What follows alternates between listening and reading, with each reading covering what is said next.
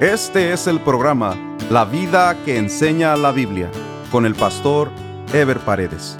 Un programa de reflexión bíblica sobre la manera que Dios espera que vivamos los cristianos, quienes estamos llamados a dar testimonio de nuestra fe en Jesucristo a través de nuestra manera de vivir.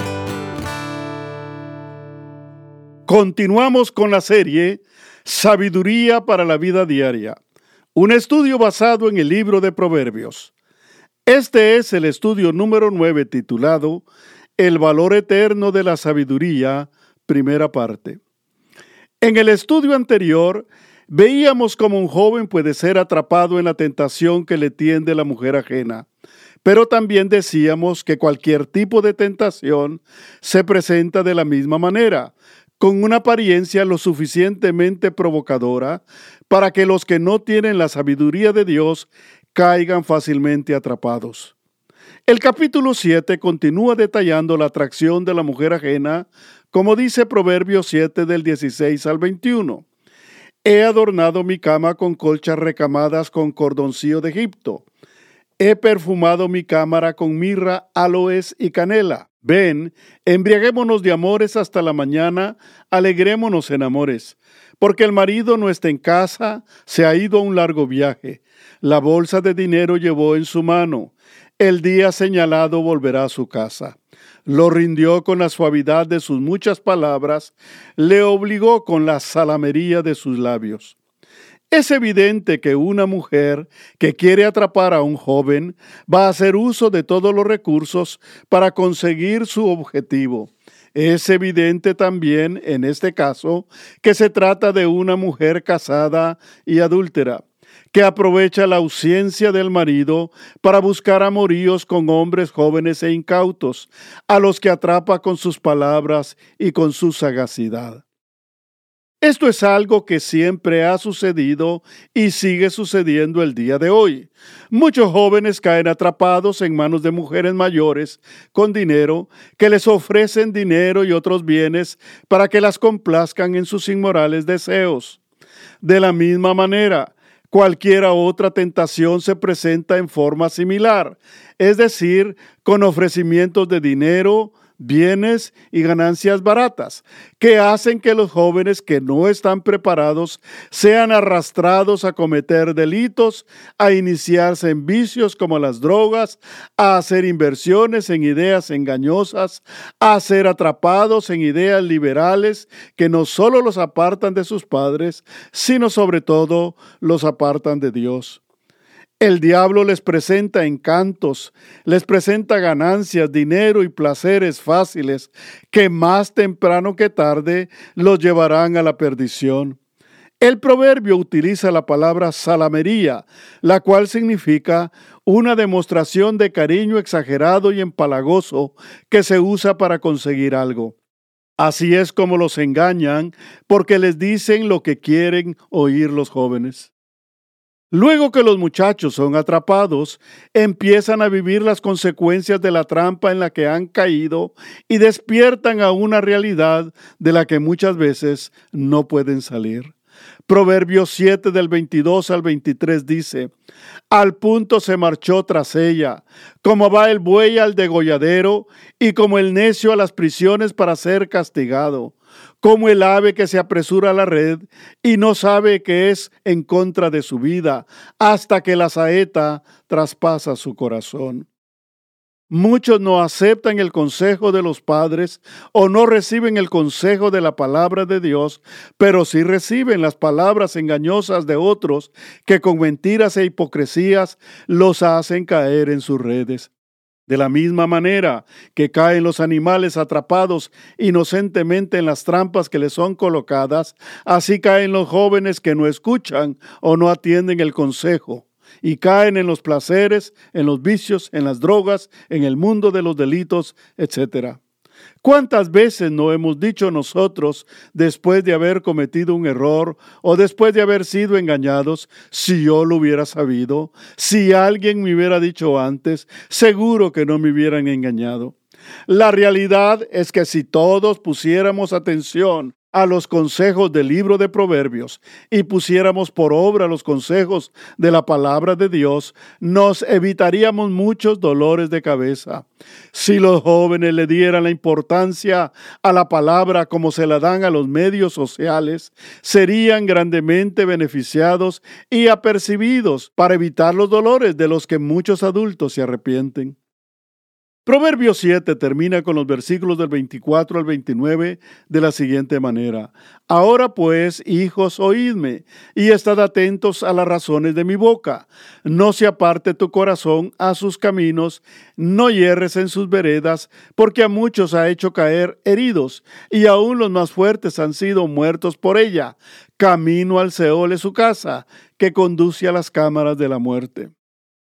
Hay tres maneras de experimentar y beneficiarse de la sabiduría. Una es oír el consejo a tiempo y ponerlo en práctica antes de que se presente la tentación. Esta es la mejor opción, porque el consejo viene para prevenir antes de que algo pase. Para ello se necesita humildad y se necesita fe, para creer el consejo que viene de Dios y para aplicarlo con anticipación. La segunda manera es aprender de los errores de otros. Es decir, la sabiduría nace de ver las consecuencias que otros han vivido y aprender de ello para no cometer los mismos errores que otros han cometido y para no sufrir las consecuencias que otros han sufrido. Esto no es fácil. Cuando no hay humildad y cuando no hay inteligencia, no se aprende de los errores de otros. La gente cree que lo malo que le ha pasado a otros no les va a pasar a ellos. Y por esta manera de pensar, la historia se sigue repitiendo. En un estudio que hicieron a ministros cristianos que habían caído en infidelidad conyugal, les preguntaron cuáles eran las razones principales por las cuales ellos creían que habían fallado.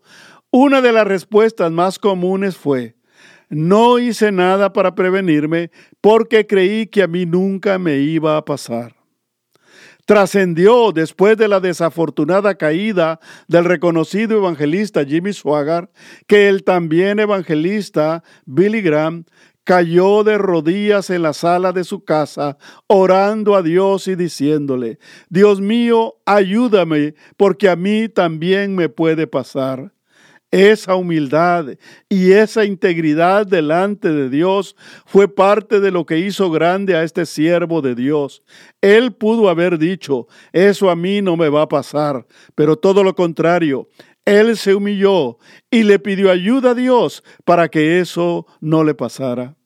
Tristemente, el mundo está lleno de gente orgullosa y soberbia que no reconoce la fragilidad humana, especialmente los hombres, en esto de la debilidad ante la tentación sexual. Por eso no se preparan y no se previenen. Por eso la tentación y las mujeres ajenas los engañan y los devoran fácilmente. ¿Cuánto podrían aprender los jóvenes de las malas experiencias de los adultos? Sin embargo, muchos padres, cuando han aconsejado a sus hijos, tratando de evitar que caigan en los errores que ellos mismos como padres u otros han caído, han escuchado esta respuesta arrogante de sus hijos. Déjame a mí experimentar mis propios errores. Una de las consecuencias del pecado, además del sentimiento de culpa, son los traumas morales y psicológicos que no le permiten desarrollar a la persona una vida normal. Si bien cuando se ha vivido en pecado sin conocer a Dios y luego se entrega la vida al Señor, el Señor nos redime de toda culpa y nos libra de todo trauma para iniciar una nueva vida. El problema es cuando ya conociendo a Dios rechazamos el consejo y caemos en infidelidad. Cuando esto sucede, solo si hay un genuino y total arrepentimiento, Dios puede limpiar la culpa. Pero las consecuencias del pecado se tendrán que soportar, como le sucedió a David aún después de haber sido perdonado. En el capítulo 8, el autor una vez más personifica a la sabiduría para llamar la atención de sus oyentes y para que reconozcan la excelencia de la misma. Primero nos dice dónde se pronuncia o se da a conocer la sabiduría en Proverbios 8 del 1 al 3 que dice, no clama la sabiduría y da su voz la inteligencia, en las alturas junto al camino, a las encrucijadas de las veredas se para, en el lugar de las puertas, a la entrada de la ciudad, a la entrada de las puertas da voces. De la misma manera que lo hizo en el capítulo 1, la sabiduría se proclama en lugares estratégicos para que todos tengan la oportunidad de recibir la misma. Dios es un Dios de oportunidades que busca la manera de hacer llegar su consejo a todos los que lo necesitan. En los hechos que suceden cada día, en las encrucijadas o problemas que la vida nos presenta, ahí tenemos la oportunidad de aprender y sacar lecciones sabias para la vida. Dios nos habla de diferentes maneras y aún por la naturaleza. Cuando uno observa lo que está pasando muchas veces, no se necesita oír palabras, sino tener entendimiento para recibir conocimiento de Dios, como se expresa en el libro de Salmos, capítulo 19, versículos del 1 al 3, que dice, los cielos cuentan la gloria de Dios y el firmamento anuncia la obra de sus manos. Un día emite palabra otro día y una noche a otra noche declara sabiduría. No hay lenguaje ni palabras, ni es oída su voz. Luego nos dice a quién se dirige la sabiduría. Esto está en Proverbios 8, versículos 4 y 5, que dice, Oh hombres, a vosotros clamo, dirijo mi voz a los hijos de los hombres, entendedos simples, discreción, y vosotros necios, entrad en cordura. En principio parece dirigirse a los hombres, pero si entendemos bien la idea es más amplia, especialmente cuando dice hijos de los hombres, donde obviamente se incluyen hombres y mujeres. No olvidemos que la cultura hebrea, como la mayoría de culturas de la época, y aún el día de hoy, en las culturas prevalece el masculinismo, o sea, lo que ahora podemos reconocer como machismo. Al dirigirse al hombre o al hablar del hombre están incluyendo a la mujer. Luego, cuando se dan los calificativos de simples y necios, se refiere a cualidades o más bien defectos que no son exclusivos del hombre. Pero hay dos cosas que se pueden considerar. Por un lado, los hombres, por la libertad que disfrutaban, eran y se podía decir que siguen siendo hoy los más inclinados a la simpleza y a la necedad. Por otro lado, se puede pensar también que el consejo se dirige más al varón debido al liderazgo que él mismo ejerce en la familia y en la sociedad en general. La característica de simples se puede analizar desde dos puntos de vista y de hecho en la Biblia cuando se habla de simples se puede referir a cualquiera de las dos categorías según sea el caso que se está tratando. Por un lado, el concepto de simples se refiere a los que carecen de entendimiento, a los que son altamente influenciables debido precisamente a la simpleza con que piensan y con que viven. El otro entendimiento de una persona simple que se usa en la Biblia se refiere a quienes llevan una vida simple, que son personas de bien porque no son orgullosos o pretenciosos. Si nos damos cuenta, son dos conceptos muy diferentes, por lo que cuando se usa ese término en la Biblia, debemos saber específicamente a cuál de las dos categorías se está refiriendo. En este caso, el término simples se refiere a lo primero, o sea, a los que carecen de sabiduría o entendimiento y que son fácilmente influenciables por las personas perversas. El término necios es más específico y se refiere a las personas que creen que saben lo que tienen que hacer, que no se humillan y se mantienen firmes en sus ideas o necedades. A ambos se dirige la sabiduría para hacerlo recapacitar y reconocer las bondades y la excelencia de la sabiduría. La siguiente idea consiste en justificar el valor y la necesidad de la sabiduría y por qué la insistencia en proclamar la misma. Esto se encuentra en Proverbios 8, versículos del 6 al 9, que dice, Oíd, porque hablaré cosas excelentes y abriré mis labios para cosas rectas, porque mi boca hablará verdad y la impiedad abominan mis labios. Justas son todas las razones de mi boca. No hay en ellas cosa perversa ni torcida. Todas ellas son rectas al que entiende y razonables a los que han hallado sabiduría.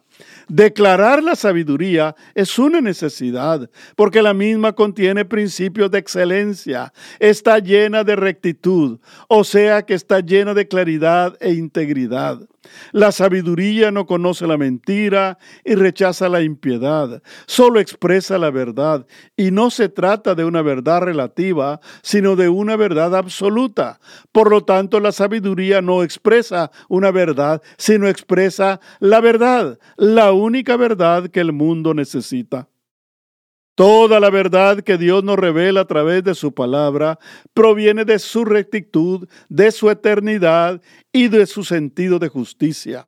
No como la justicia humana, que es interesada y se inclina a conveniencia.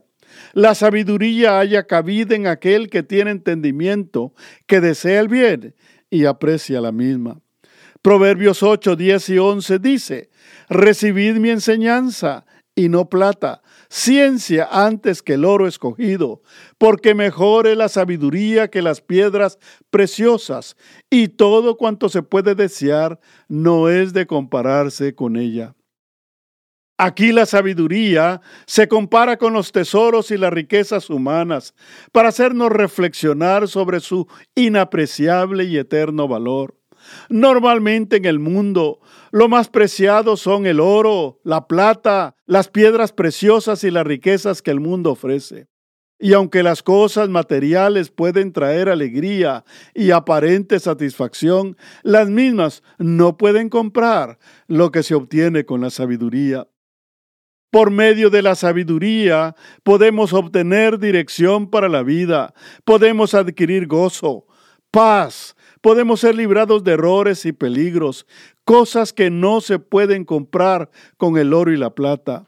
¿De qué sirve tener un collar de perlas en el cuello y no tener paz en el corazón? ¿O de qué sirve vestir prendas finísimas y no poder dormir en la noche?